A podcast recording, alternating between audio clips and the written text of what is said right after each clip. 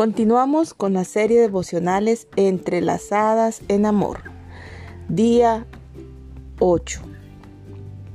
En Filipenses 4:8 dice, Finalmente hermanos y hermanas, todo lo que sea verdadero, todo lo noble, todo lo que es correcto, todo lo que es puro, todo lo que es amable, todo lo que es admirable, si cualquier cosa es excelente o digna de alabanza, piensa en esas cosas. Querramos admitirlo o no, todos tenemos malos hábitos, esas cosas que hacemos y que nos gustaría decir que no hicimos. Algunos hábitos son difíciles de romper y algunos son increíblemente difíciles de eliminar.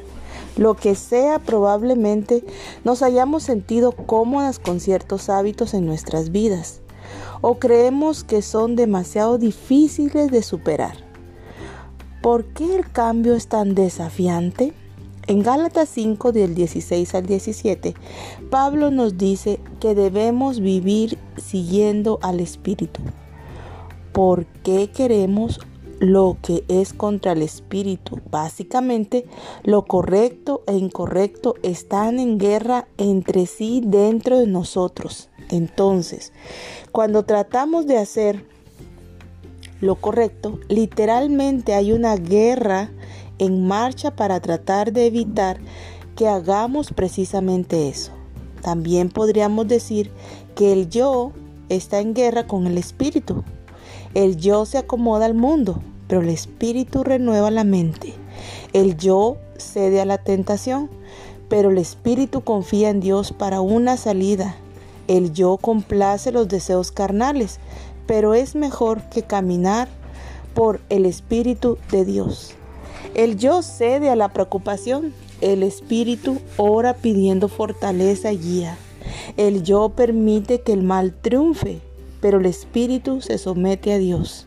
El yo ignora el pecado, pero el Espíritu se arrepiente y recibe el perdón. La línea de fondo sobre nuestros malos hábitos es que si nos enfocamos en vencerlos, Puede ser difícil hacer precisamente eso, pero si nos esforzamos para hacer que nuestras vidas sean saludables, muchos de los malos hábitos que, que hemos adaptado desaparecerán. En lo que nos enfocamos es lo que crecerá más fuerte en nuestras vidas. Ryan Blair dijo una vez, si es importante encontrarás la manera. Si no es así, encontrará la, una excusa.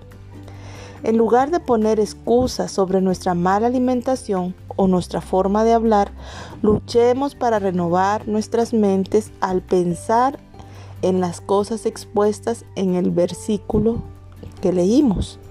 Nuestras acciones cambiarán cuando nuestras mentes usan las escrituras al memorizarlas y meditar en ellas.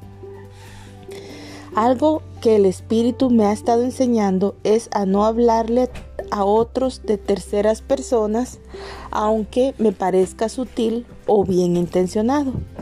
Dios lo considera chisme, yendo a la persona directamente y decirle lo que tengo que decir es mejor.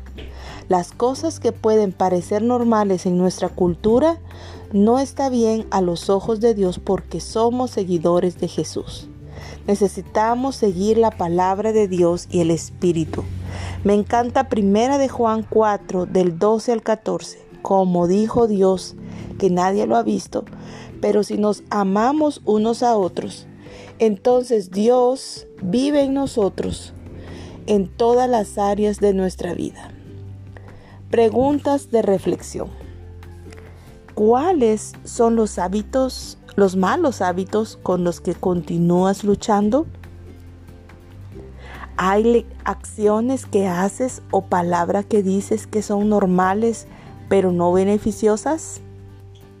Si no estás segura, pídele a Dios que revele tu corazón para que puedas vivir una vida guiada por el Espíritu, no por ti misma.